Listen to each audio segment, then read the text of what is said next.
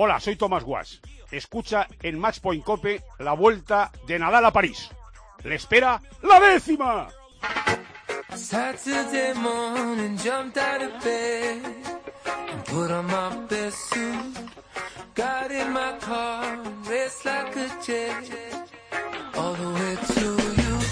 En el capítulo de hoy hablamos con una persona que ha sido jugador, entrenador y actual comentarista en Eurosport.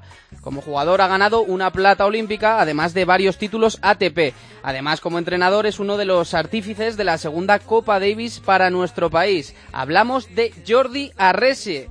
Jordi, ¿qué tal? Muy buenas, ¿cómo estás? Muy buenas. ¿Qué tal? ¿Cómo estás? Pues mira, comiendo Comiendo japonés, muy bien. Comiendo japonés, bueno, buena cosa, buena cosa.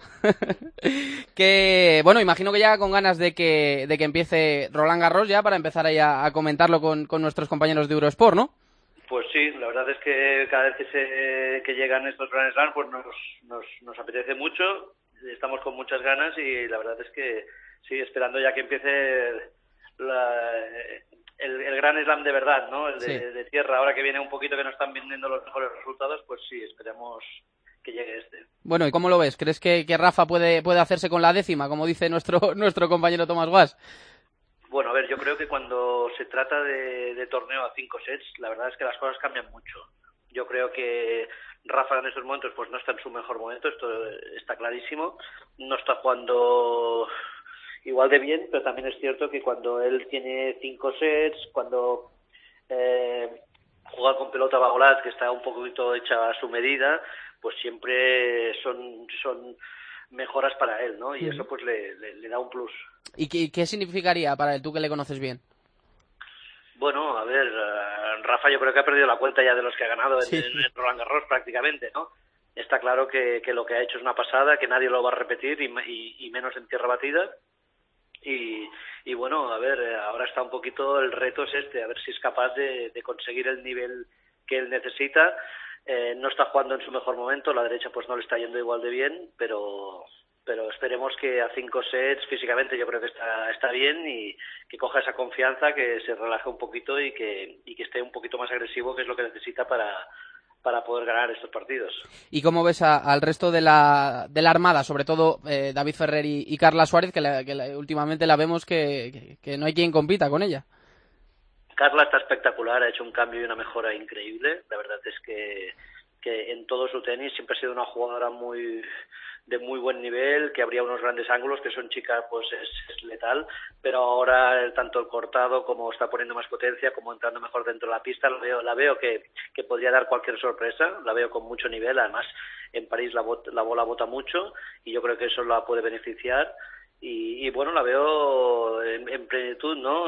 Una gran edad, tiene una buena edad para, y una buena experiencia y, la veo capaz de cualquier cosa. En cuanto a David Ferrer, pues lo de siempre. Siempre creo que en tierra y a cinco sets y físicamente como se encuentra es capaz de todo y, cualquiera de ellos se puede colar ahí en una final. Eh, Jordi, eh, ¿a quién ves como favorito? Porque llega Djokovic prácticamente habiendo ganado todo este año, eh, Murray ahora también imbatido en tierra, Nadal siempre es Nadal. ¿A quién ves el favorito allí en, en Roland Garros?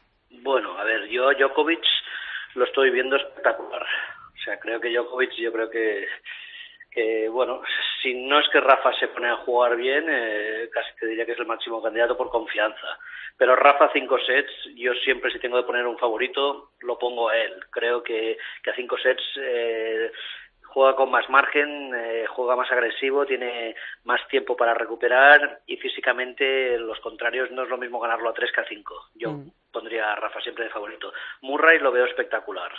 Murray, la verdad es que con, con Rafa en Madrid lo, lo, vi muy bien. También es cierto que Rafa estuvo bastante, bastante flojo y así pues tipos como Murray y Djokovic que tienen un revés tan bueno que cambian tanto cruzado con paralelo le hace mucho daño y más con un buen servicio y, y bueno, es capaz de, también llevan esa experiencia y han ganado algún gran slam como para poderse colar ahí en las finales. Bueno Jordi, por, por cambiar un poquito de, tema, tú has sido capitán de la Davis, director eh, deportivo de la federación, eh, ¿qué te parece toda la polémica que se montó desde la elección de, Gala como capitana hasta el, el nombramiento de, de Julián Alonso como su capitán?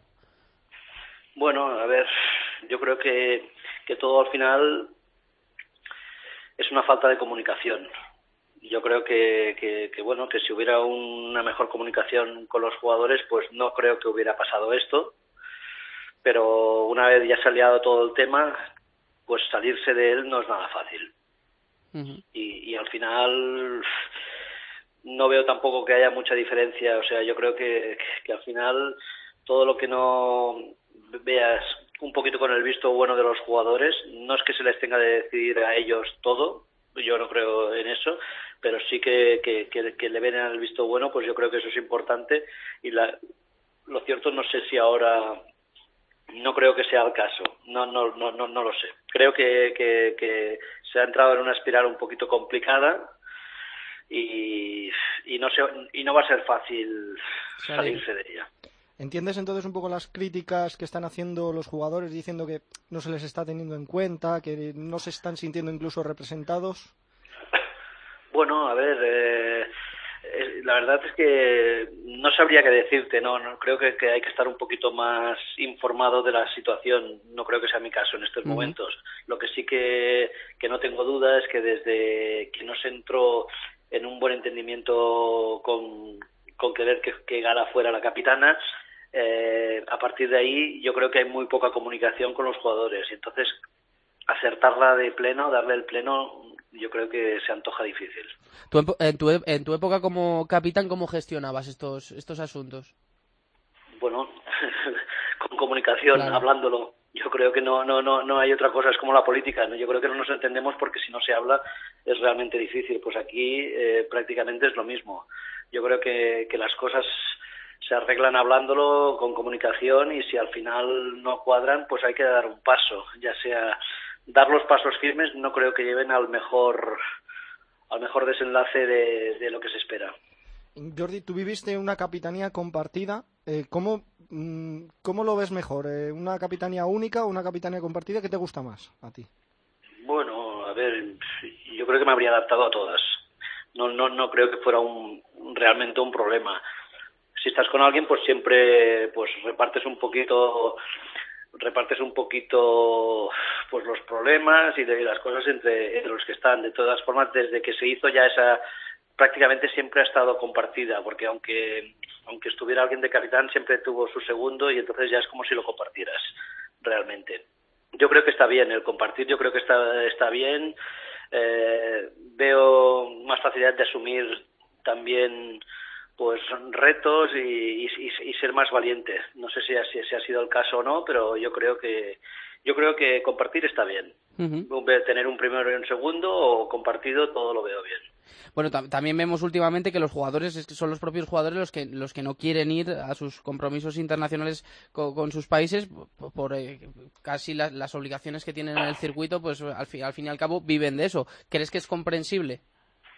Bueno, las, las obligaciones de los jugadores la verdad es que son, son cada vez más extensas, cada vez son más complicadas y eso pues lleva a, que a que tienes que tienes que prescindir a veces de algunos jugadores. De todas formas, yo soy de los que creo que no hay que llamarlos cada vez. Yo creo que que hay que ir utilizando a cada jugador para cada eliminatoria, arriesgando un poquito y el hecho de llamarlos en cada eliminatoria lo único que haces es quemarlos y que, no, y que al final decidan no ir. Yo creo que, sería conveniente que con tantos jugadores que tenemos, que el capitán sea valiente a arriesgar. Sabemos que, claro, te gustaría tenerlo a todos, pero esto no es posible porque tienen, tienen demasiados torneos, se, se desgastan mucho y yo creo que es mejor ir utilizando solo cuando realmente son necesarios. Jordi, decía el otro día Julián Alonso aquí en el partido de las 12 que para la eliminatoria de este verano contra Rusia no era necesario llevar a Rafa Nadal. ¿Tú crees que responde esto un poco a lo que estás diciendo de ir eh, gestionando y dosificando el grupo o es que de verdad no hace falta porque Rusia es bastante inferior a nosotros? A ver, yo creo que Rusia es inferior a nosotros, pero es que tienen jugadores peligrosos. Yo creo que tenemos jugadores suficientes como para ganarlos.